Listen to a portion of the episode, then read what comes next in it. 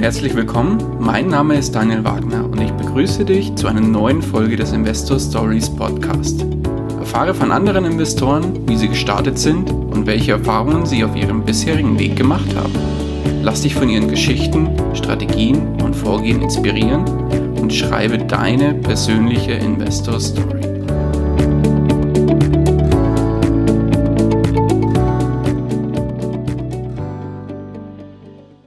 Hallo und herzlich willkommen zu einer neuen Folge des Investor Stories Podcast. Heute zu Gast bei mir Frank Rei. Grüß dich, Frank. Hallo, guten Morgen. Schön, dass es geklappt hat. Wunderbar, dass du da bist. Frank, würdest du dich unseren Hörern ganz kurz vorstellen und zwei, drei Sätze zu deiner Person verlieren? Sehr gerne. Hallo Daniel, hallo liebe Hörer. Ich bin der Frank, ich bin 42 Jahre alt, stolzer Vater einer fast Fünfjährigen, bin hauptberuflich Lehrer an einem Gymnasium und äh, Nebenher bin ich Investor, vor allen Dingen in Immobilien, aber auch für meine Tochter versuche ich mein oder ihr Kindergeld gut anzulegen. Ähm, Im letzten Jahr habe ich ein kleines Büchlein geschrieben zum Thema Immobilien und halte seitdem auch Vorträge und begleite den einen oder anderen beim Kauf der ersten Immobilie. Oh, sehr gut. Dann würde ich sagen, steigen wir mal ein und drehen aber erstmal die Uhr ein bisschen zurück und äh, tauchen ein bisschen tiefer in das Thema ein. Warum du überhaupt da bist, wo du heute bist. Das heißt, wie ging es bei dir los, dass das Thema Investieren, beziehungsweise ich sage mal, auch das Thema Finanzen für dich überhaupt zum Thema wurde? Ja, also bewusst habe ich mich damit so mit Anfang, Mitte 20 beschäftigt, als das erste Mal Rich Dad, Poor Dad in die Hand äh, genommen habe von Robert Kiyosaki. Das war damals in den USA. Ich habe es auf Englisch gelesen, habe es verschlungen und dachte auf einmal, wow, was ist das denn? Und äh, habe dann begonnen, sämtliche Bücher von Robert Kiyosaki zu lesen, habe dann entdeckt, dass es die Rich Dad Advisors gibt. Die gibt es nur auf Englisch, aber da gibt es jede Menge Experten, die zu verschiedenen Asset-Klassen eigene Bücher geschrieben haben und äh, habe mich damit beschäftigt und äh, habe so nach und nach Buch für Buch mir die Welt der Anlagen und des Investierens erschlossen. Mhm. Weißt du noch, du diese Buchempfehlung herst oder wie bist du auf dieses Rich Dad Poor Dad damals gekommen? Weißt du das noch? Ja, ich glaube, ich war in den USA und da gibt es ja diese großen, tollen äh, Bücher, Büchergeschäfte, in denen man sich einfach hinsetzen kann, einen großen Stuhl und, und einfach lesen kann. Und da habe ich geschmökert und so bin ich auf äh, Robert Kiyosaki gestoßen. Das war gar keine Empfehlung, die mir jemand gegeben hat. Okay. Äh, obwohl ich es heute jedem empfehle, der sich irgendwie damit beschäftigen will. Ja, bei mir war es ja auch der, der klassische Start in, in meiner meiner äh, Investorenkarriere, nenne ich es mal, wo ich wirklich, äh, für mich war es ein klassischer Mindshift, also wirklich so dieses, wie bei dir auch, dieses, boah, und was gibt's denn da alles? Und das ist ja also wirklich so dieser kleine Arschtritt, der imaginäre durch das Buch, da wirklich weiterzumachen mit. Und das war auch mein Start, so richtig damit loszulegen. Aber sehr gut, dass das bei dir da auch ähnlich losgegangen ist. Ja, mit welchen Investments ging es denn dann los bei dir, ähm, wenn du sagst, du hast dich damit erstmal mit dem Thema Büchern auseinandergesetzt. Wo ging es dann mit dem Thema Investieren los? Also wahrscheinlich wie die meisten habe ich mal angefangen irgendwann und habe mir ein paar Aktien gekauft und äh, habe da gedacht, ich muss jetzt warten und beobachten und sie ein paar Wochen später wieder verkaufen. Habe dann da auch mal ein paar Euro verdient, aber natürlich auch ein paar Euro verloren.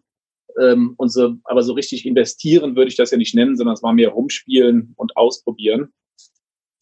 Ähm, und so richtig investieren begann eigentlich vor acht Jahren ähm, als wir unser Eigenheim gekauft haben, meine Frau und ich, haben ein Eigenheim gekauft und auf einmal habe ich gemerkt, ähm, obwohl ich mich schon so lange damit beschäftigt habe, mit diesem Thema, vor allen Dingen auch mit Immobilien, wie leicht es dann war, Geld von der Bank zu bekommen und wie gerne die Bank äh, einem Geld gibt, um damit Immobilien zu kaufen. Und so haben wir dann kurz drauf, also vor acht Jahren und ein bisschen was, ähm, haben wir dann unsere erste Immobilie gekauft zum Vermieten. Mhm. Wobei das Thema Eigenheim ja immer eine, eine, zwiespältige Sache ist, ob das tatsächlich ein Investment ist oder nicht. Gerade auch beim, beim Thema Kiyosaki, weil du sagst, Rich Dad Poor der, der schwört oder der, der, der lehrt ja auch in seinen Büchern, dass es eben nicht so ist. Wie siehst du das? Absolut. Absolut. Your house is not an asset, sagt Robert Kiyosaki.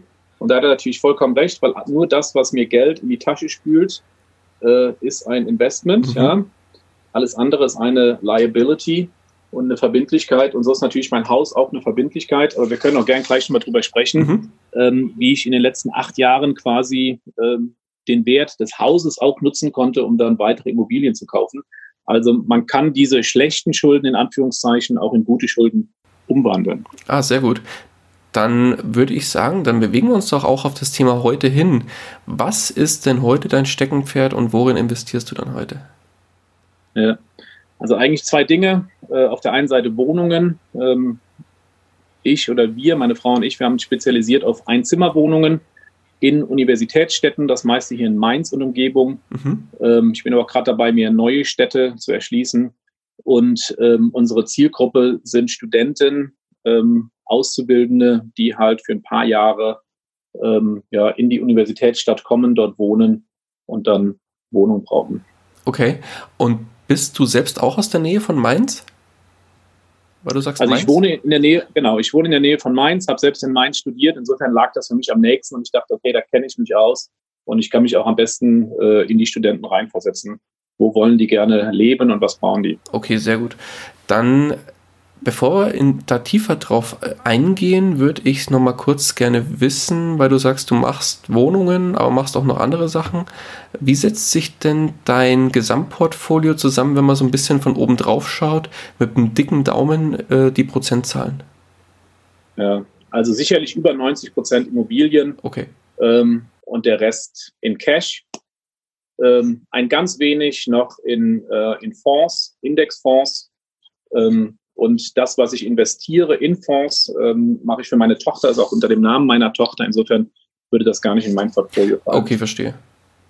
Okay. Ja, aber dann äh, steigen wir doch mal kurz tiefer jetzt auf das Thema Einzimmer-Apartments für Studenten ein. Ähm, wie oder was, was ist denn die Strategie, die du äh, damit verfolgst? Das heißt, du sagst, du vermietest ausnahmslos an Studenten oder wie darf ich mir das vorstellen? Also wie ist die Strategie? Ich suche Einzimmer-Apartments, die müssen nicht groß sein, äh, dafür in Studenten, äh, in Uninähe, möglichst in Laufnähe oder dass man mit dem Fahrrad bequem dorthin kann ähm, und äh, zu einem akzeptablen Preis äh, dann vermietet werden können. Da habe ich mittlerweile auch eine ganz gute Kenntnis rund um die Uni Mainz, kenne die, äh, kenne die Anlagen, das sind ja oft größere Anlagen, die in den 80ern schon gebaut wurden oder in den 90ern mit vielen Einzimmer-Apartments und äh, kaufe da nach und nach äh, quasi Wohnungen auf. Mhm. Es gibt ja auch so, so, so Apartmentkomplexe, die speziell für Studenten da sind, da wo es heißt, die werden auch explizit nur an Studenten vermietbar oder sind nur für Stud an Studenten vermietbar. Irgendwie sowas, glaube ich, gibt es da als Auflage dann. Ist es auch sowas, worauf genau. du setzt? Also auch, ja, da habe ich ein Paket von vier Wohnungen gekauft. Ähm, das ist äh, quasi ein von einem Betreiber betriebenes Studentenwohnheim, was nur an Studenten äh, vermieten darf. Und äh, ich nenne das äh, rundum Sorglosimmobilien, denn ich habe tatsächlich damit überhaupt nichts zu tun. Ich kenne meine Mieter nicht. Ähm, ich habe nichts mit der Weitervermietung, mit der Möblierung und so zu tun, sondern ich kriege einfach nur jeden Monat einen festen Betrag überwiesen, äh, der aus einem Pool kommt und äh, ja, außer dass ich jeden Monat das Geld bekomme und einmal im Jahr eine Abrechnung, habe ich damit so gut wie nichts zu tun. Okay, und solche Konzepte sind dann tatsächlich als Investor rentabel? Ja, ja, wenn man die zum richtigen Preis einkauft, und das ist mir hier gelungen, ähm, dann, dann sind die auch rentabel, ja.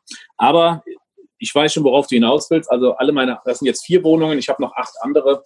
Ähm, und, und die sind jeweils äh, Wohnungen, die ich selbst bewirtschafte, selbst vermiete und dann auch äh, was dran machen kann. Ja, und da auch mehr Wertsteigerungspotenzial sehe. Hm, jetzt würde mich aber bei dem Betreiber, weil das ist ja eigentlich ein Betreibermodell, oder? So ein, äh, ja, genau. ja äh, würdest du uns mit uns die Zahlen teilen bei einer, bei einer Beispielswohnung? So grob, wenn du die im Kopf hast? Wenn nicht, ja, ist auch nicht schlimm. Ich. Nee, nee, nee, kann ich. Äh, ich habe die Zahlen im Kopf. Also, ich habe die gekauft zu einem sagenhaften Preis von 15.000 Euro das Stück. Ähm, und jede Wohnung ergibt einen Ertrag von 79 Euro pro Monat. Äh, damit sind aber schon sämtliche Kosten abgedeckt. Das heißt, diese 79 Euro bekomme ich ähm, überwiesen. Jetzt nehme ich gerade mal meinen Taschenrechner. Ich, ich wollte auch gerade rechnen. ja, 79 mal 12 sind wir also bei 948 Euro. Mhm. Ähm, und das durch 15.000 haben wir also eine Nettorendite von 6,3 Prozent. Ja. Ähm, das ist eines der Investments, was ich für meine Tochter quasi gemacht habe. Ich habe es auf meinen Namen gekauft, aber ich bin äh, hiermit zur Bank gegangen, habe gesagt, okay, wie ist es, wenn ihr mir die 4 mal 15.000, also 60.000 gibt? Ähm, ich kann 300 Euro pro Monat tilgen, das ist nämlich die 4 mal 79. ah, okay. Euro mhm. ungefähr. Mhm. Ähm, und äh, die Bank hat mir die 60.000 gegeben zu einem Zins, der natürlich sehr viel günstiger ist als die 6,3, die das äh, Apartment abwirft. Ja. Ähm, und äh, meine Tochter war damals drei Jahre alt. Ich habe mir ausgerechnet, 15 Jahre fest. Ein Teil bekommt die Bank. Und jetzt weiß ich genau, ich glaube, ich muss 1200 Euro pro Jahr Sondertilgen in dem Fall. Und dann äh, ist der komplette Kredit nach 15 Jahren getilgt. Okay. Und die 1200 Euro nehme ich aus äh, dem Kindergeld meiner Tochter, 192 Euro im Monat. Davon gehen 100 Euro quasi in so eine Sondertilgungsrücklage. Und äh, wenn meine Tochter dann 18 Jahre alt ist, wird sie von meiner Frau und mir ähm, vier Wohnungen geschenkt bekommen, die ab dann ihr Cashflow bieten. Das ist genial. Da ja, finde ich, find ich super, finde ich genial. Definitiv. Ja. Und Okay, und jetzt weg von den Betreibermodellen, beziehungsweise bei den 79 Euro interessiert mich noch, habe ich mir gerade aufgeschrieben. Das hast du gesagt vorhin, das war Nachkosten oder ist das Vorkosten? Also mit, mit äh, hier. Ähm, nach allen Kosten. Nach allen Kosten tatsächlich. Also hier Hausgeld und wie's, was alles noch okay. anfällt, das ist alles schon abgezogen. Da ist schon eine Möblierungsrücklage drin, da ist die Hausverwaltung schon bezahlt, da ist alles schon bezahlt. Oh wow, okay. Ja, das klingt doch eigentlich auch nicht so verkehrt, muss ich sagen. Okay, ja. und jetzt, jetzt wechseln wir aber mal zu den Wohnungen, die du selbst betreibst. Wie sieht es da aus? Ja. ja. Also der Klassiker ist ein äh, Studentenapartment, 19 bis 22 Quadratmeter groß, hat eine Küchenzeile, hat ein Bad und dann halt einen Wohn- und Schlafraum. Ähm, und das vermiete ich in der Nähe von, ähm, von der Uni. Das heißt, Sie können morgens zu Fuß in fünf Minuten an die Uni gehen oder mit dem Fahrrad in zwei Minuten und äh, die vermiete ich alle selbst. Ich suche natürlich möglichst ähm, Studenten oder Auszubildende, weil das meine Zielgruppe ist. Aber wenn man eine Wohnung kauft, kauft man oft auch Mieter mit. Insofern habe ich auch andere Mieter, äh, die jetzt nicht unbedingt Studenten sind, die aber schon seit Jahren in, diesen, äh, in dieser Wohnung wohnen und die ich dann auch weiterhin behalte natürlich. Okay, aber das sind einfach feste Mieter, die in dem Fall dann keine Studenten sind, vermutlich. Genau, genau, ja. Okay. Und die Wohnungen hast du aber auch denke ich mal, auch aus Rendite-Sicht gekauft. Das heißt, da wird es dann auch unterm Strich eine positive Cash oder steht ein positiver Cashflow äh, darunter oder wie sieht es da aus? Ja, also, also das Ziel ist positiver Cashflow, ganz klar. Jetzt können wir darüber reden, gehört die Tilgung mit zum Cashflow oder nicht? Äh, da kann man ja unterschiedlicher Meinung sein. Ähm, ich hätte am Ende gern auch nach Tilgung einen positiven Cashflow. Äh, und das schaffe ich mit diesen äh, Wohnungen allen bisher auch. Ähm, und da braucht man natürlich, ähm, weiß ich genau wie die Hörer, also reden wir mal über eine, eine Bruttorendite. Also die Bruttorendite ist ja der Kehrwert quasi des Faktors. Und da versuche ich also zwischen 8 und 10 Prozent Bruttorendite einzukaufen. Okay, das heißt 8 ist für dich Mindest Bruttorendite, die du anstrebst. Ja, weil wenn ich Cashflow haben will, ja, und dann bekommt 5 Prozent die Bank, äh, eigentlich egal, wie hoch die Zinsen sind, ob jetzt 2% Zinsen und 3% Tilgung oder 3%, vielleicht irgendwann gehen die mal hoch und dann will die Bank auch nur noch 2% Tilgung. Aber rechnen wir ungefähr mal 5% gehen an die Bank. Äh, dann bleiben von meinen 8% noch 3% übrig. Dann muss ich noch Steuern zahlen, sagen wir mal 1%. Und damit am Ende noch was übrig ist, brauche ich also dann mindestens diese 8% Bruttorendite. Vor allen Dingen, wenn wir von Netto-Rendite reden und dann die Kaufnebenkosten noch mit einrechnen, sind wir ja da nochmal was drunter. Mhm. Und wie gehst du bei, weil das sind ja recht, so, so kleine Wohnungen sind ja bei Banken eher ungern gesehen, was das Thema Finanzierung angeht. Wie sind da deine Erfahrungen gemacht äh, oder was hast du für Erfahrungen bisher damit gemacht? Ja, da hast du recht. Das ist nicht immer einfach, äh, weil wir, weil wir da in Beträge kommen, die unter 50.000 sind. Und äh, deshalb müssen es entweder manchmal Pakete sein, also zum Beispiel 4 mal 15 gibt dann 60.000, um da drüber zu kommen. Ähm, oder ähm, was vielen nicht klar ist, wenn ich ein Eigenheim habe und auf das Eigenheim eine Grundschuld eingezahlt habe, äh, eingetragen habe, dann kann ich diese freie Grundschuld nutzen. Und das habe ich jetzt schon ein paar Mal getan. Nämlich mein Eigenheim habe ich in den letzten Jahren versucht, so schnell wie möglich zu tilgen, was ich als Investor nicht tue. Da habe ich kein großes Interesse, möglichst viel und schnell zu tilgen. Als Eigenheimbesitzer allerdings schon. Und das habe ich kombiniert und kann so die freie Grundschuld, die ich auf mein Haus habe, nehmen und da, davon neue Mietwohnungen kaufen, ohne dass ich eine Grundschuld eingetragen bekomme auf diese Mietwohnung. Okay, und äh, wie kann ich mir das vorstellen? Wird das dann eigener Kreditvertrag bei der Bank, wo die, wo die Grundschuld eingetragen ist? Oder wie, wie, wie darf ich mir das vorstellen? Genau, die Bank hat ja eine Übersicht ähm, über die eingetragene Grundschuld, die quasi im Grundbuch steht. Die hat auch ungefähr eine Vorstellung, was ist denn das Haus mittlerweile wert. Und nach acht Jahren hier äh, etwas außerhalb von Mainz hat das Haus natürlich auch eine Wertsteigerung erfahren. Aber trotzdem halten die sich erstmal an ihre eingetragene Grundschuld und äh, die wissen, wie hoch ist noch mein, mein Restkredit, den ich bei ihnen noch habe und der Rest ist quasi freie Grundschuld.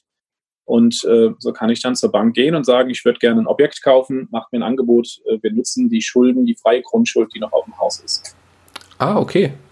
Und ja, und dann verleiht die Bank natürlich gerne äh, nochmal was, äh, nochmal ein bisschen, bisschen Geld in, im Rahmen von einem eigenen Kredit, äh, weil du ja schon oder weil du ja noch entsprechend hohe Sicherheiten dahinter hast. Aber wenn es dann eben um 10.000, 15.000 oder so nur geht, dann könnte ich mir aber trotzdem vorstellen, dass da der Aufwand, der organisatorische Aufwand bei der Bank, das ist ja immer das, was gesagt wird, weil es egal, ob eine Million Kredit oder 1000 Euro oder ist vielleicht ein bisschen weniger, aber oder 10.000 oder 15.000 Euro Kredit für so kleine Wohnungen, die haben ja trotzdem die gleiche Arbeit, die müssen ja bewerten, oder? Oder müssen sie das in dem Fall gar nicht, weil ja die Grundschuld da ist? Also bei der, bei der freien Grundschuld müssen die das halt nicht, ja, und deshalb ersparen die sich das. Die wollen nur eine aktuelle Selbstauskunft, wollen nochmal einen Vermögensnachweis und einen Einkommensnachweis sehen. Und dann nutzen die ja eine Grundschuld, die sie schon haben. Ja. Okay. Und das ist für die Bank halt weniger Aufwand. Aber ich gebe dir recht, ich habe jetzt gerade erst die Erfahrung gemacht äh, bei einer anderen Bank. Ich bin gerade im Ankaufsprozess für zwei Einzimmerwohnungen. Ähm, und da habe ich die Rückmeldung bekommen, äh, tut mir leid, ähm, quasi ihre Bonität zu prüfen äh, mit den ganzen Immobilien und den Kreditverträgen, die da laufen ähm, das ist viel zu viel Aufwand für uns ähm, und das lohnt sich nicht äh, für den Betrag, den Sie nur haben wollen. Ja? Also da komme ich schon langsam an einen Punkt mit zwölf äh, Wohnungen äh, plus einem Haus, dass eine neue Bank sagt, Moment mal, äh, wir, wir wollen dich nur als Kunden, wenn es sich für uns lohnt, ähm, weil wir das dann ja auch prüfen müssen und deine Bonität prüfen müssen. Mhm, okay. Aber macht Sinn. Das heißt, ähm, wie teuer sind deine Wohnungen im Schnitt dann? Weil wenn du sagst, das sind eh nur kleine, dann denke ich mal, wird man trotzdem irgendwie so zwischen 10.000 und 20.000 sich immer bewegen, oder? Ja, das, nee, das wäre schön, wenn wir in Mainz für 10.000 und 10, 20.000 was bekämen. Also die günstigsten, das waren wirklich die günstigsten, waren jetzt für 15.000. Ah, okay. Ja? Und das ist bei so einem Betreibermodell und das ist natürlich jetzt auch nicht vergleichbar mit einer Wohnung, die ich selbst vermieten kann. Und ich muss auch sagen, ich habe dort, äh, bin dort auf einen Verkäufer gestoßen, der selbst nicht in Mainz wohnt, der sich nicht genau auskannte und der einfach das nur schnell abstoßen wollte.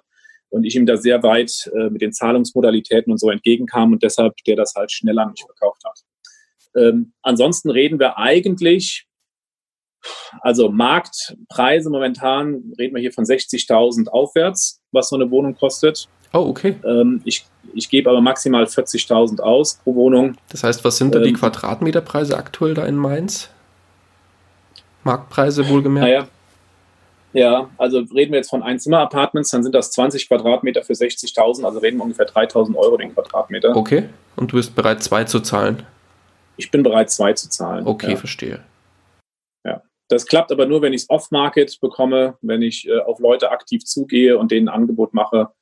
Ähm, ja, aber wenn ich nur im Internet schaue, dann bekomme ich also für, weiß ich nicht, unter 50.000 eigentlich kaum was. Mm, okay.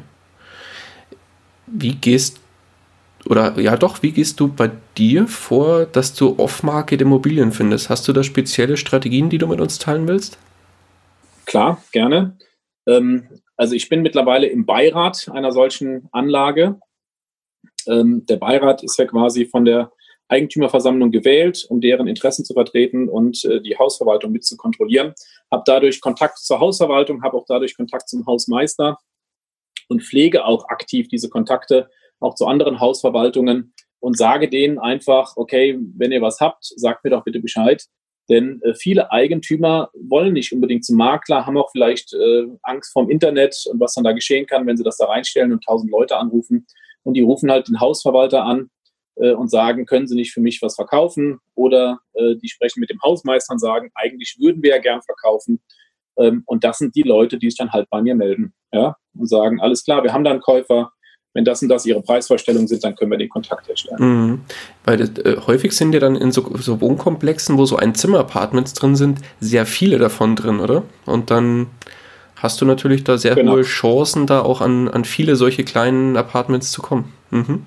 Ja, Man muss halt geduldig sein. Ja, ja sehr schön. Nee, schöne Strategie, schöner Tipp. Danke dafür fürs Teilen. Gerne. Mhm. Gehen wir mal vielleicht ein bisschen tiefer rein in die Auswahl bei dir, wenn du neue Objekte suchst. Wie, ja. wenn du jetzt ein Objekt angeboten kriegst, worauf achtest du denn besonders? Also wenn ich ein Objekt angeboten bekomme, dann, dann mache ich erstmal die, die Zahlen. Ja? Das heißt, ich lasse mir das Exposé schicken, schaue mal, was ist dann der Kaufpreisfaktor, also wie viele Jahre bräuchte die Immobilie, um den Kaufpreis zu finanzieren, rein über die Jahresnetto-Kaltmiete, das wäre der, das wäre der Faktor. Dann, wenn ich das eins durch den Faktor rechne, habe ich meine Bruttorendite. Äh, wie ist denn meine Bruttorendite? Ja, haben eben schon mal gesagt, ich suche nach acht bis zehn Prozent Bruttorendite. Ähm, und dann habe ich schon mal ein erstes Ding, weiß ich, okay, ist das überhaupt interessant oder nicht? Äh, vom Preis her. Ähm, und dann gehe ich weiter, dann rechne ich mir meine Nettorendite aus. Das heißt, jetzt nehme ich nicht mehr nur den Kaufpreis, sondern schau mal, wie sind denn äh, die Maklergebühren, wie ist denn, äh, was kriegt der Notar und das Grundbuch, ähm, was geht, ähm, was habe ich jetzt vergessen, für die Grunderwerbsteuer drauf, um dann mal eine Nettorenditenvorstellung zu haben. Und danach im Prinzip entscheide ich erst, gucke ich mir das Objekt weiter an oder nicht. Mhm. Und wie geht es dann weiter, wenn du tiefer reinschaust? Ja, wenn ich tiefer reinschaue, nehme ich Kontakt mit dem Makler auf, bitte um ähm, weitere Abrechnungen, also zum Beispiel die letzte Abrechnung vom letzten Jahr, dass ich einmal alle Hauskosten sehe, wie viel ist umlegbar, wie viel ist nicht umlegbar. Dann würde ich gerne den Mietvertrag sehen und natürlich die letzten drei Protokolle der Eigentümerversammlung. Mhm. Und gibt es auch, ähm, ich sage jetzt mal, Dinge an der Wohnung oder am Haus selbst, wo du sagst, dass, darauf achtest du auch besonders, beispielsweise Schimmel äh, als Stichwort oder irgendwelche äh, Abnutzungserscheinungen am Haus selbst, was, weiß ich nicht, Fassade bröckelt ab oder es sind Risse in der Fassade. Gibt es solche Sachen, wo du speziell darauf achtest?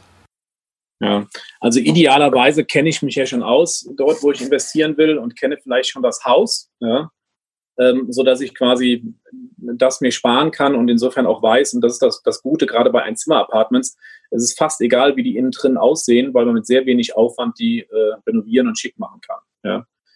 Ähm, bei Einzimmer-Apartments muss man natürlich aufs Bad achten und schauen, von wann ist das Bad, ist das noch aus den 80ern oder ist es neu gemacht? Weil das natürlich schon ein Kostenfaktor ist. Ich wollte gerade sagen, da scheiden sich immer die Geister, weil viele schwören zwar auf Einzimmer-Apartments, weil sie eben hohe Renditen versprechen, aber ähm, das Veto, was dann von ganz vielen Leuten kommt oder von ganz vielen Seiten kommt, ist natürlich das Thema, wie du gerade sagst, das Bad. Weil egal, ob ich jetzt einen, äh, für eine Zwei- oder Dreizimmerwohnung einen Bad mache, die Kosten für ein so sehr kleines Bad sind eigentlich fast identisch, weil du halt äh, auch die ganzen Sachen trotzdem machen musst, wie Leitungen, wie Rohre, wie weiß ich nicht, wenn du mal so ein Bad komplett sanierst. Genau. Und das muss ich einfach einpreisen, ja, und mit überlegen, muss ich da jetzt äh, sobald der Mieter raus ist, ein neues Bad machen und dann vielleicht 5.000, 6.000 Euro in die Hand nehmen? Ähm, oder geht das mit dem Bad noch so? Und ähm, ich mache ja Buy and Hold und versuche also ja mindestens zehn Jahre zu halten und will dann in den ersten drei Jahren auch möglichst wenig ähm, reinstecken, weil ich erst danach äh, eventuell alles voll steuerlich absetzen kann. Ja. Insofern suche ich Wohnungen, die ich mindestens drei Jahre so weiter betreiben kann, ohne jetzt äh, viel Geld reinzustecken und die trotzdem eine hohe Rendite abwerfen. Mhm. Vielleicht äh, gehen wir ganz kurz auf das Thema drei Jahre ein, falls das keiner, falls das jemand nicht kennt. Warum drei Jahre? Also ich habe ja äh, Möglichkeiten, die Abschreibung zu nutzen bei einer Immobilie. Das sind normalerweise zwei Prozent ähm, des Kaufpreises minus ähm, die Grundstückskosten. Das heißt, das Gebäude selbst erfährt eine Abschreibung von zwei Prozent pro Jahr. Und jetzt darf ich aber in den ersten drei Jahren maximal 15 Prozent dieser äh, Gebäudekosten investieren. Wenn ich da drüber komme, sagt quasi der Gesetzgeber, ähm, dann kann man das nicht als Einmalkosten direkt absetzen, sondern muss dann mit über diese 2%-Regelung über, über 50 Jahre abgeschrieben werden. Mhm. Um ein äh, kurzes Beispiel zu machen, das heißt, wenn die, wenn die Wohnung, sage ich mal, 10.000 Euro wert ist und davon sind äh, die Gebäudekosten, weiß ich nicht, sagen wir mal 75 Prozent. Ja. Das wäre dann die 7.500. Auf diese 7.500 kann man dann das über jedes Jahr 2% abschreiben. Und jetzt, jetzt ist es wichtig, diese 3%-Regel einzuhalten. äh, Quatsch, diese 15%-Regel 15. in den ersten drei Jahren, da, wenn du zum Beispiel sagst, ich muss da das Bad machen, wird es wahrscheinlich schon eng, denke ich mal, mit diesen 15% Genau. Aber wenn du sagst, ja. ich muss jetzt mal eine, weiß ich nicht, eine Türklinke austauschen oder irgendwie, weiß ich nicht, Kleinigkeiten machen am, oder mal ein Parkett oder so neu machen oder mal nicht ein Parkett, aber halt den, den Boden neu machen, mal neu streichen oder so. Das ist wahrscheinlich alles noch im Rahmen, aber so größere Dinge, die kann man dann ja, nicht ja. steuerlich geltend machen als Einmalkosten, sondern wirklich äh, muss die dann wirklich. Muss man dann abschreiben über 50 Jahre. Mhm. Ähm, und ja, das versuchen wir natürlich zu vermeiden und insofern warten wir drei Jahre ab und dann erst werden die Immobilien aufgewertet. Sehr gut, okay, verstanden. Gut, und ähm, ein Thema haben wir noch nicht angesprochen. Jetzt setzt du ja auf Studentenapartments bevorzugt. Und wie ist es denn? Machst du da spezielle Vermietungsstrategien in Form von, also da gibt es ja alles von leeren Wohnungen bis hin zu All-In-Paketen, wo wirklich das WLAN, die Waschmaschine und alles komplett mit drin ist. Wie ist ja. da deine Strategie? Also die Strategie ist gemischt. Äh, ich kaufe ja immer erstmal die Wohnung, übernehme sie so, wie sie ist, ja, mit dem Mieter, der drin ist. Wenn ein neuer Mieter kommt, dann tatsächlich fange ich an äh, zu möblieren, äh, wobei ich das teilmöbliert nenne. Also es gibt ein Bett, es gibt einen Schreibtisch ähm, und dann ist die Wohnung teilmöbliert und äh, der Student bringt seine Matratze mit ja, mhm. ähm, und kann ansonsten dort quasi loslegen und ein Schreibtischstuhl ist dann auch mit drin ist teilmöbliert. Äh, ich bin aus der Mietpreisbremse raus. Und, äh, und für mich gilt damit der Mietspiegel auch nicht mehr, der ja auch oft bei diesen Einzimmer-Apartments überhaupt nicht richtig greift. Ja, das muss man auch sehen, weil es einfach einen Sockelbetrag gibt, den Menschen bereit sind, äh, fürs Wohnen zu zahlen und dann fällt einfach der, der Quadratmeterpreis sehr hoch aus, wenn es kleine Wohnungen sind. Mhm. Ja. Ist es so, dass das, sobald es teilmöbliert ist, dass man nicht mehr im, im, im, äh, an den Mietspiegel, an die Mietpreisbremse gebunden ist? Ist das so? Ich dachte ja, bei genau. vollmöbliert genau. nur. Nee, das ist auch bei teilmöbliert mhm. schon. Wobei jetzt die Frage ist, was ist jetzt vollmöbliert, was ist teilmöbliert? Ja. Also meine Apartments haben dann ein Bett, ein Schreibtisch, haben eine Küchenzeile, ja, äh, und haben einen Schrank. Also insofern, die sind voll möbliert. Ähm, was ich jetzt aber noch was wir jetzt mit einem Apartment erst gemacht haben, das haben wir jetzt wirklich komplett neues Bad, ähm, die Wände alle schön gemacht, neu streichen lassen, haben ein äh, Bett rein, haben einen Fernseher rein, haben WLAN verlegt, äh, Fernseher hat Netflix. Ihr habt WLAN verlegt? Ähm, also wir haben, WLAN -Kabel. Internet bestellt. die berühmten WLAN-Kabel. haben überall WLAN-Kabel verlegt, also haben WLAN mit drin mhm, ähm, und ähm, haben ähm, Handtücher, haben Bettzeug mit dabei. Die Küche ist voll ausgestattet äh, mit äh, Töpfen, Pfannen, Geschirr. Ähm, es gibt eine Kaffeemaschine, es gibt eine Mikrowelle, also hier quasi wie ein Ferienapartment. Also das ist wirklich und, diese All-In-Strategie, da ist wirklich einziehen, ohne als Klamotten mitbringen und dann kann der komplett drin wohnen, derjenige. Genau so, mhm. ja, ja. Und das versuchen wir jetzt. Und äh, unsere Zielgruppe sind ja eigentlich äh, ausländische Studenten, die für ein oder zwei Semester kommen, die keine Ahnung haben vom Wohnungsmarkt, nicht wissen, wie genau kann ich mich hier orientieren, wo wir das auch auf Englisch vielleicht dann mit denen regeln können, äh, die aber auch froh sind, dass sie halt nicht jetzt sich ein Bett kaufen müssen, einen Schreibtisch kaufen müssen, sondern einfach sich da mit ihrem Koffer ankommen können und dann loslegen können. Okay. Und äh, weil du es gerade vorhin gesagt hast, bei der anderen Wohnung oder bei der teilmöblierten Wohnung, was für mich aber eigentlich auch voll möbliert ist, weil wenn ein Bett, ein Schrank, ein Schreibtisch drin ist und eine Küche, was fehlt denn dann noch? Alles klar. Dann nennen wir es voll möbliert. Alles aber da fehlt, äh, du, du, hast recht, oder? du hast recht. Das andere ist einfach quasi wie ein Ferienapartment okay. äh, mit, mit allem, was das Herz begehrt und uns kommen keine weiteren Kosten mehr auf den Mieter zu. Mhm. Okay, weil möbeltechnisch gibt es eigentlich nicht mehr so viel, das dann noch fehlt, hätte ich jetzt gesagt. Ja. ja. Genau, okay. Ähm, aber beim Thema Matratze, das finde ich ganz spannend. Ähm, wieso lässt du die Matratze mitbringen oder wieso lässt du eine Matratze kaufen? Ja, also äh, für diese, was ich nenne, teilmöbliert, ähm, habe ich einfach die Erfahrung gemacht, dass viele sowieso lieber sich eine Matratze kaufen und selbst gute Matratzen kosten ja heute nicht mehr so viel Geld und ich kriege für unter 100 Euro eine, eine Matratze. Ja, stimmt. Ja. Ähm, und umgekehrt weiß ich nicht genau, wenn da jetzt drei Jahre jemand drauf gewohnt hat, was war jetzt mit der Matratze und was nicht. Ja. Ähm, in diesem All-Inclusive-Apartment allerdings haben wir natürlich eine Matratze drin, haben auch eine hochwertige Matratze und haben dann aber auch Matratzentopper obendrauf.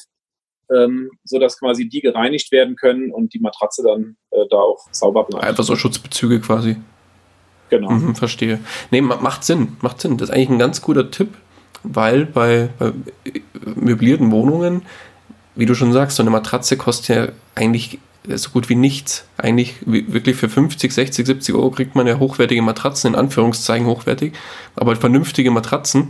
Und äh, ja, und der Rest ist da. Sehr gut. Also für die Zielgruppe, weißt du, wir, wir, reden ja von Studenten, wir reden ja von Leuten, die mit 20 Jahren, mit 19 Jahren von zu Hause ausziehen äh, und, und denen reicht eine Matratze äh, für 70, 80 Euro. Und wenn die kommen und sagen, ich habe aber keine Matratze und ich weiß nicht, wo ich eine herbekommen soll und so, dann wird es auch am Ende nicht an dieser Matratze liegen. Ich wollte gerade sagen, das kriegt man im Zweifel auch noch geregelt. Genau. Alles klar, sehr, sehr schön. Ähm, okay, dann würde ich mal vorschlagen, wir gehen mal ein bisschen auf die negativen Aspekte des Investierens äh, ein. Was war denn ja. auf deiner bisherigen Reise, auf deiner finanziellen Reise, so dein größter Fehler, den du für dich äh, so bezeichnen würdest? Also wahre Fehler sind ja nur die, aus denen man nichts lernt. Ja? Insofern würde ich sagen, habe ich da bestimmt was draus gelernt, aber es war der Klassiker. Ich war fast mit dem Studium fertig. Ich wurde angesprochen von, äh, ich glaube, Horbach war das damals äh, Anlageberatung. Es gab äh, Seminare zum Thema äh, Bewerbungsgespräche und Vorträge halten und keine Ahnung. Und dann auf einmal ging es darum, ähm, hier, liebe Studenten, bald verdient ihr Geld und wollt ihr nicht mal anfangen und eine Kapitallebensversicherung kaufen. Ich hatte damals wirklich keine Ahnung ähm, und habe dann einfach was unterschrieben, dachte noch, ich bin schlau, weil ich gesagt habe, ich möchte aber nicht nur eine klassische Rentenversicherung, äh, sondern ich möchte gerne, dass das Ganze in Fonds investiert wird, natürlich nicht realisieren, wie viele Gebühren da abgehen und dass da in den ersten Jahren quasi gar nichts ankommt. Und da habe ich dann äh, ein paar Jahre eingezahlt, auch nachdem ich dann schon gearbeitet habe und dann die Beträge auch höher wurden. Und habe mir dann irgendwann gesagt, lieber ein Ende mit Schrecken als ein Schrecken ohne Ende. Und habe dann diese Kapitallebensversicherung gekündigt ähm, und dann natürlich mit Verlust ähm, ein Teil nur wieder zurückbekommen. Okay. Aber ja, das hält sich ja, glaube ich, das dann. War ein Learning, das hat ein paar tausend Euro gekostet. Ähm, aber das ist okay, weil ich da realisiert habe, äh, da sitzen so viele andere mit am Tisch, ja, die was davon abhaben wollen, von jedem Euro, den ich denen überweise. Und was am Ende investiert wird, ist halt wirklich ganz, ganz wenig. Und vor allen Dingen, ich habe null Kontrolle darüber, was mit dem Geld geschieht. Ja, klar. Okay. Gut, dann würde ich sagen, drehen wir das Blatt mal um. Was war denn dein persönlich größter Erfolg beim Bereich Investieren? Tja, der größte Erfolg. Also ich bin eigentlich mit jedem meiner Investments bisher zufrieden. Und ähm, ich habe ja vorhin schon mal gesagt, ich habe ja letztes Jahr so ein kleines, wirklich ein kleines Buch für Immobilieneinsteiger geschrieben und habe da ein Apartment genommen, das ich gekauft, gekauft habe außerhalb von Mainz. Und ähm, um da nur mal ein paar Zahlen zu nennen, das hat damals 25.000 Euro gekostet ähm, für paar 30 Quadratmeter. Heute eigentlich unvorstellbare Zahlen. Ja. Ähm, ich habe einen positiven Cashflow seit 2012. Ich habe eine Wertsteigerung und das Ganze ist heute locker über 50.000 Euro wert. Ähm, habe immer noch denselben Mieter drin, habe immer positiven Cashflow gehabt und der Wert hat sich verdoppelt. Ähm, habe Eigenkapital so gut wie gar nichts drin gehabt, weil ich es 100% finanziert habe und nur die Nebenkosten bezahlt habe. Also insofern genau ein Investment nach meinem Geschmack. Ich habe Geld reingegeben, das war nach ein paar Jahren wieder draußen. Ähm, ich habe 0% quasi noch da drin. Die Wertsteigerung ist immens und jeden Monat wirft mir dieses Apartment noch Geld ab. Und das beschreibe ich in diesem Buch auch einfach mal mit allen Zahlen, damit mal derjenige, der mit Immobilien noch gar nichts zu tun hat, sich das mal vorstellen kann. Und dann sieht man ja, ähm, was für Eigenkapitalrenditen möglich sind mit Immobilien. Und äh, jeder, der sich ja noch nie beschäftigt hat, wird ja sagen, du spinnst, aber unter 30 Prozent Eigenkapitalrendite quasi läuft ja keiner dieser, dieser Deals ab. Ja. Und äh, das würde ich sagen, auch wenn es kleine Beträge jeweils sind, ist das ein großer Erfolg. Mhm. Also so eigentlich so unterm Strich gesehen ist jedes, jedes Investment, das du angehst, eigentlich so ein kleiner Erfolg, oder? Und, genau. und, so das, und alle zusammen machen dann den großen Erfolg aus. Ja, mhm. und da ich ja auf Cashflow setze, ist mir eigentlich auch die Wertentwicklung nicht so wichtig, sondern die Wertentwicklung ist das Tüpfelchen auf dem i. Ähm, denn selbst wenn die Immobilienpreise jetzt in sich zusammenfallen, auf einmal niemand mehr im Rhein-Main-Gebiet wohnen will und in Mainz keiner mehr äh, studieren will, ähm, naja gut, nee, dann hätte ich ein Problem, wenn keiner mehr studieren will. Aber solange noch Leute dort wohnen und studieren wollen, kriege ich meinen Cashflow. Ja? Wird meine Immobilie abbezahlt ähm, und damit ist alles in Ordnung. Ja, klar. Okay. Ähm, jetzt hast du gerade dein Buch erwähnt. Ähm, vorhin hast du auch schon das Buch von äh, Kiyosaki erwähnt, das Rich Dad Poor Dad. Ähm, ja. Dein Buch, wo gibt es das denn zu kaufen? Auf Amazon für sagenhafte 4,99 oder bei Kindle Unlimited auch umsonst oder als Kindle, glaube ich, kostet es, ich weiß nicht, 2,99 oder so. Mhm. Verlinkt mal gerne. Ähm, ja, ähm, ist wirklich nur ein kleines Buch, kann man, kann man äh, in einem Rutsch durchlesen, wenn man sich mal abends zwei Stunden Zeit nimmt und soll einfach wirklich für die, also bitte nicht die ganzen Immobilienprofis, kauft es jetzt und zerreißt es äh, und sagt, ich habe nichts Neues gelernt, sondern für die, die einfach sagen, sind Immobilien überhaupt was für mich? Und ich sage ja nicht, alle müssen jetzt in Immobilien investieren, weil das wäre totaler Schwachsinn. Ja. Äh, Robert Kiyosaki sagt ja auch nur, äh, investiere in das, was du liebst und was dir Spaß macht.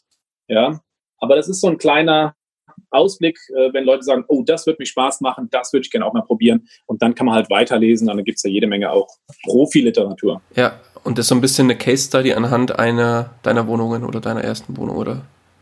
Eine Wohnung und ich beschreibe auch nochmal dieses Paket von vier Wohnungen. Ähm, und ich gehe nochmal kurz auf REITs ein, also Real Estate Investment Trusts weil es quasi darum geht, ähm, wenn jemand sagt, ich würde gerne in Immobilien investieren, weiß aber gar nicht wie und will auch mit dem Vermieten und so nichts zu tun haben. Es gibt ja auch noch andere Formen, um drin zu investieren. Ja klar, definitiv. Ähm, gibt es denn sonst noch Bücher, wo du sagst, die haben dich besonders geprägt oder da hast du besonders viel mitgenommen, die du unseren Hörern noch ans Herz legen kannst? Ja, nutze Immobilien oder, oder noch anderes? Auch gerne anderes. Gut, also wenn ihr Rich Dad Poor Dad gelesen habt, dann wäre meine zweite Buchempfehlung ganz klar von T. Harv Ecker, äh, kanadischer Autor, Millionaire Mind, ähm, auf Deutsch ähm, So denken Millionäre. Ähm, ich habe mich da, habe das Buch gekauft und, und habe, es war ein Aha-Effekt für mich, weil es geht ja darum, wie wird unser Mindset gestaltet, ähm, wie prägen unsere Eltern uns, wie prägt unser Umfeld uns, vor allen Dingen in jungen Jahren und äh, sind die Glaubenssätze, die wir haben, sind das überhaupt unsere eigenen Glaubenssätze? Und auch was sind jetzt typische Glaubenssätze, die eher die Mittelschicht hat und, und was sind Glaubenssätze, die die Reichen haben? Ähm, und ein super gutes Buch. Und ich habe dann auch noch die, das Wochenendseminar dazu gemacht, äh, Millionaire Mind Intensive. Ähm, kostet nur wenig Geld. Äh, Achtung, die wollen euch danach für viele tausend Euro noch weitere Coachings verkaufen. Aber auch ohne diese Coachings äh, ist das einfach ein tolles Wochenende und man erfährt sehr viel nochmal selbst über die eigene Einstellung und die Frage, äh, kann ich mich da neu programmieren und, und welch, wie, wie soll meine Einstellung zu Geld sein? Mhm. Schönes Buch, äh, kann ich auch nur wärmstens ans Herz legen. Das Einzige, wo man ein bisschen ignorieren muss, ist, ähm, dass in dem Buch, wie du schon sagst, dieses, dieses Seminar, auch wenn es gut sein muss, ich habe es selber noch nicht besucht, ähm, aber das wird sehr, sehr häufig propagiert in dem Buch. Das muss man einfach ignorieren. Ansonsten äh, ist, lässt, lässt sich das Buch wahnsinnig gut lesen und ist wahnsinnig aufschlussreich, definitiv. Ja, ist ein tolles Buch und TF Ecker äh, verdient sicherlich mit dem Buch kein Geld. Der verdient noch kein Geld mit diesem Wochenendseminar, weil das gibt es ja zu Spottpreisen für 79 Euro oder so, mm, genau. äh, diese zwei Tage. Ähm, sondern dort werden natürlich dann Coaching-Programme und weitere Seminare äh, dann für viel Geld verkauft. Ja, klar. Ja? Und das ist nur der Einstieg. Aber trotzdem äh, nutzt diesen Einstieg. Äh, tolles Buch und auch das Seminar, wenn du es noch nicht besucht hast, Daniel, mhm. ist es auf jeden Fall wert. Okay. Schöner Tipp, danke ja. dir. Wunderbar. Gerne. Äh, weitere Buchtipps? Gerne. Also, Thomas Knedel, Erfolg mit Wohnimmobilien, brauche ich sicherlich weiter, nicht weiter empfehlen, äh, kennen wahrscheinlich die meisten. Was ich ganz gut noch fand, ist das Einmaleins der Immobilieninvestition von Michael Peter. Das ist ein äh, Architekt und ähm, Investor, okay. der schreibt und der hat sehr viele Beispielrechnungen äh, zu verschiedensten äh, Renditeberechnungen, verschiedensten Häusern, Mehrfamilienhäuser, Eigentumswohnungen und äh, beschreibt dort einfach äh, auch mal mit ganz vielen Zahlen, wie sich sowas rechnet und worauf man achten muss, kann ich auch nur empfehlen. Ähm, wie ich finde, immer gut zu lesen vom Florian, äh, Florian Roski, mh, hm, das Einmaleins des Immobilien, nee, nee, das war da irgendwas, der Immobilienmillionär, mhm. Florian Roski, ähm, auch sicherlich eine schöne Einstiegsliteratur. Und ansonsten, wer auf Englisch lesen kann, dem kann ich auch wirklich die Rich Dad Advisors äh, empfehlen. Da ist einmal Ken McElroy, der ganz viel über, über Real Estate, also Immobilien schreibt, aber es geht halt auch ähm, um Gold und Silber. Es geht um äh, Optionsscheine, mit denen man Geld verdienen kann. Es geht um Aktien und anderes. Mhm. Ähm, da gibt es ganz viel. Okay, wunderbare Buchtipps. Danke dir. Frank, jetzt kommen wir mal noch zum bisschen auf das Thema Zukunft zu sprechen. Jetzt interessiert mich natürlich noch, wenn man die Uhr so ein bisschen vordreht, was hast du denn noch für finanzielle Ziele für die Zukunft? Wo soll die Reise noch hingehen? Ja, also einmal natürlich äh, finanzielle Unabhängigkeit, finanzielle Freiheit, wie auch immer sich das äh, definiert und das muss jeder für sich selbst wissen. Mhm. Aber ich versuche natürlich mit meinen Immobilien passiven Cashflow aufzubauen, passives Einkommen zu generieren. Wobei, Achtung, alle, die jetzt anfangen, ihre ersten Immobilien zu kaufen, das ist gar nicht so passiv, sondern hat mit einer Menge Arbeit dann auch zu tun.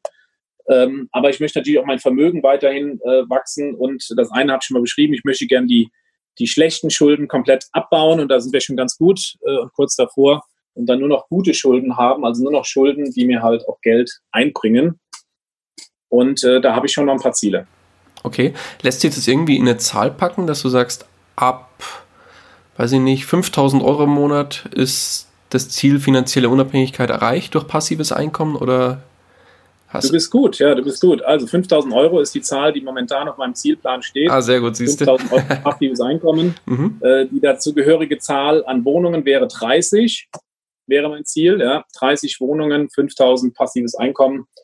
Ähm, und ansonsten ähm, ja, habe ich auch noch eine Zahl, was die Vermögensentwicklung angeht, ähm, dass da nochmal eine Null drankommt okay. an das, was da ist. Okay, wunderbar. Pass auf, jetzt kommen wir mal zu einem ganz anderen Thema und zwar dem Thema finanzieller Neustart. Jetzt bist du ja schon relativ weit ähm, mit, wie, viel, wie viele Wohnungen hast, hattest du?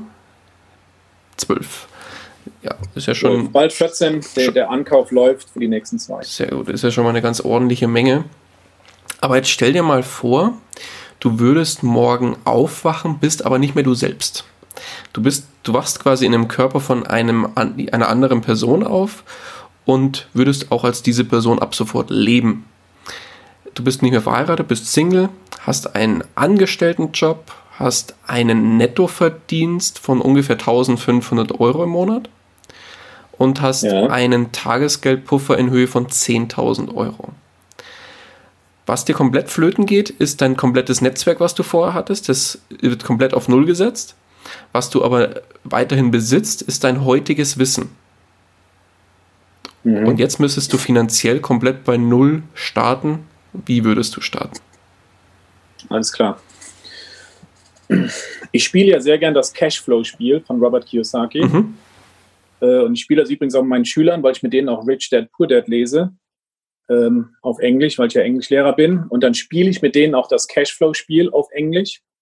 Ähm, und eine der Learnings ist ja daraus, es ist keineswegs äh, leichter, finanziell unabhängig zu werden, wenn man der Pilot ist oder der Anwalt, äh, der ein hohes Nettoeinkommen hat, äh, weil der ja auch sehr viel mehr Ausgaben hat, sondern oft äh, gewinnen die, die eigentlich sehr geringes Einkommen haben, also der Hausmeister oder die Krankenschwester in dem Spiel. Ähm, und, und das ist ja so ein Ding. Also 1500 Euro netto würde ich jetzt natürlich sagen, oh krass, ähm, das ist nicht viel. Mhm.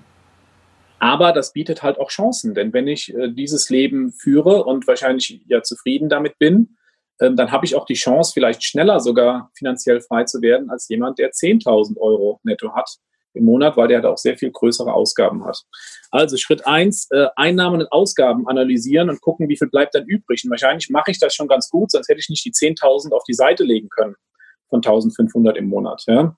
Also gucken, wie hoch ist meine Sparrate ähm, und kann ich die vielleicht steigern. Das geht über zwei Sachen. Entweder ich kann mein Einkommen steigern ähm, oder ich muss meine Ausgaben senken. Wie das klappt mit den Ausgaben senken, weiß ich nicht. Ähm, aber Einkommen steigern, also kann ich noch einen weiteren Job annehmen, kann ich noch irgendwas machen, kann ich irgendetwas ausnutzen, was anderen Menschen Geld sein, wert sein könnte, um, um hier meine Einnahmen zu steigern. Ja. Und dann ähm, sage ich jetzt nicht, bitte kauft euch alle Immobilien, weil mit 1500 Euro netto und 10.000 auf der Seite ist es vielleicht auch schwierig, den Einstieg in die erste Immobilie zu finden oder auch schwierig, eine Bank zu finden, die das finanziert. Ja? Weil das ist ja so die untere Grenze, also unter 2,2, 2,4 brutto äh, wird es schwierig mit einer, mit einer Finanzierung bei der Bank. Ähm, sondern ähm, ich würde mich umschauen und gucken, was macht mir eigentlich Spaß. Also ähm, ich kann ja auch in Whisky investieren, ich kann auch in Wein investieren, vielleicht interessieren mich aber auch Indexfonds und ähm, ich weiß, wie kann ich da langfristig drin investieren.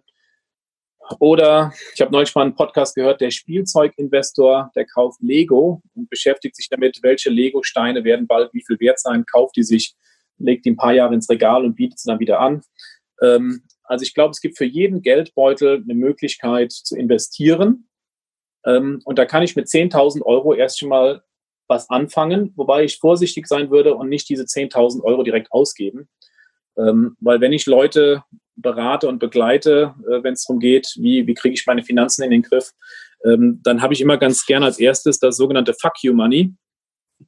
Und das Fuck You Money ist das Geld, was ich brauche, ähm, um die Sicherheit zu haben, dass in meinem Job mal was nicht so läuft und der Chef mich schon wieder fertig macht, dass ich irgendwann einfach sagen kann, fuck you, mhm. äh, ich höre auf, das gebe ich mir nicht mehr. Ja? Und jetzt ist die Frage, wie groß sollte dieser Puffer sein? Manche sagen, der sollte sechs Monatsgehälter sein, netto, äh, vielleicht auch größer. Und wenn ich das auf der Seite habe, dann ist das mein Fuck you Money. Und dann fühle ich mich jedenfalls schon mal sicherer. Und oft ist ja auch so, dass dann auf einmal der Job wieder viel mehr Spaß macht, äh, wenn man dann merkt, ich könnte ja jederzeit aufhören und dann habe ich nämlich die Wahl. Ja? Und jetzt muss ich aufpassen und nicht dieses komplette Fuck you Money ausgeben, aber ich könnte doch ein paar tausend davon nehmen und mal erste Investments wagen. Ähm, und vielleicht Immobilien, vielleicht aber auch was ganz anderes. Okay.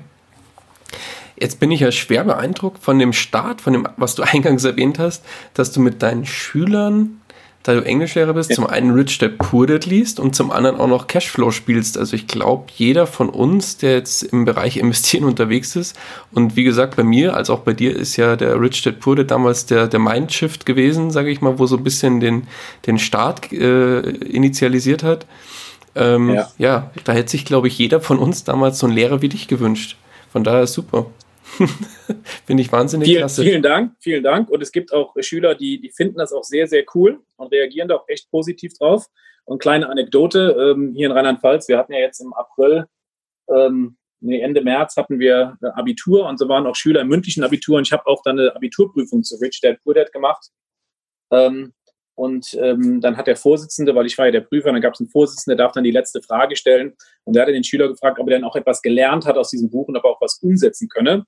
Und das fand ich super. Dann sagt dieser Schüler, Grüße an den Liam hier an dieser Stelle, ähm, sagt der Liam also, ja, ich habe mir eine Schallplatte gekauft aus Vinyl von einem Jazzmusiker, ähm, kostet jetzt 20 Euro ähm, und ähm, ich glaube, der hat mal später Potenzial und diese Platte könnte mal sehr viel mehr wert sein. Und deshalb habe ich die als Investment gekauft und lege die zur Seite und warte ab, wie sich der Preis entwickelt. Sehr geil. Ja, und das fand ich so geil, weil das einfach zeigt, okay, auch junge Menschen können da für ihr Leben was rausnehmen. Ja, und so kann ich halt mit 20 Euro anfangen, äh, etwas, was ich selbst liebe, wo ich mich selbst für interessiere und kann da am Ende sogar noch Geld mit verdienen. Ja, klasse. Sehr gut. Sehr schön. Ähm, ja, Frank, ähm, hat wahnsinnig Spaß gemacht, mit dir zu reden. Kommen wir langsam zum Ende des Gesprächs, des, zum Ende des Interviews. Ähm, angenommen, ein Einsteiger, der mit dem Thema Investieren noch nicht so viel am Hut hat, aber jetzt sagt, er findet es gut mit dem Thema Studenten-Apartments äh, und Investitionen in Studenten-Apartments und sagt, lieber Frank, morgen will oder heute noch will ich mit dem Thema Investieren in Immobilien, speziell in Studentenapartments beginnen. Gib mir doch mal einen einzigen Rat mit auf den Weg, weil ich muss dann meinen Bus erwischen, muss los. Welcher Rat wäre das? Okay, erster Rat. Für ein Haushaltsbuch und schreib dir alle deine Einnahmen, alle deine Ausgaben mal einen Monat auf, damit du überhaupt die Zahlen hast, damit du deine eigenen Zahlen mal kennst. Und dann schreibst du mir eine E-Mail und dann telefonieren wir, dann reden wir weiter. Sehr cool. Komm ich, äh, kommt auch gleich äh, die nächste Frage darauf. Wenn dich jemand erreichen will, wie kann man dich am besten erreichen? Ihr erreicht mich per Facebook, Frank Rei, Rei, R-E-Y, oder gerne auch per E-Mail, frank at frankrei, wie mein Name.de. Ähm, ich habe bis vor kurzem oder ich betreibe immer noch äh, ein Facebook-Profil der Immobeamte. Äh, das hat ungefähr 500 Follower bisher. Ich muss gestehen, ich habe es die letzten Monate vernachlässigt, obwohl immer wieder Leute Artikel liken und so. Wer will, kann mich auch gerne über den Immobeamten äh, auf Facebook kontaktieren. Alles klar, super. Dann, Frank, dann danke ich dir für deine Zeit. Hat riesig Spaß gemacht. Äh, an Aufruf an alle Lehrer, Lehrer, da draußen, schneidet euch eine Scheibe ab von Franks äh, Strategie, seinen Schülern äh, Rich Dad Poor ans, auf Englisch ans Herz zu legen und mit ihnen Cashflow zu spielen. Äh, Frank, die letzten Worte des Interviews, die gehören dir. Vielen Dank äh, euch allen, viel Erfolg, happy investing und legt einfach los. Alles klar. Mach's gut. Ciao, ciao. Tschüss, tschüss. Das war's auch schon wieder mit dieser Podcast-Folge. Ich danke dir ganz herzlich fürs Zuhören. Hat dir der Investor Stories Podcast gefallen, freue ich mich über eine Rezension bei iTunes. Damit hilfst du mir, diesen Podcast für noch mehr Zuhörer sichtbar zu machen. Ich freue mich, wenn du auch beim nächsten Mal wieder mit dabei bist. In dem Sinne, habe die Ehre, dein Daniel.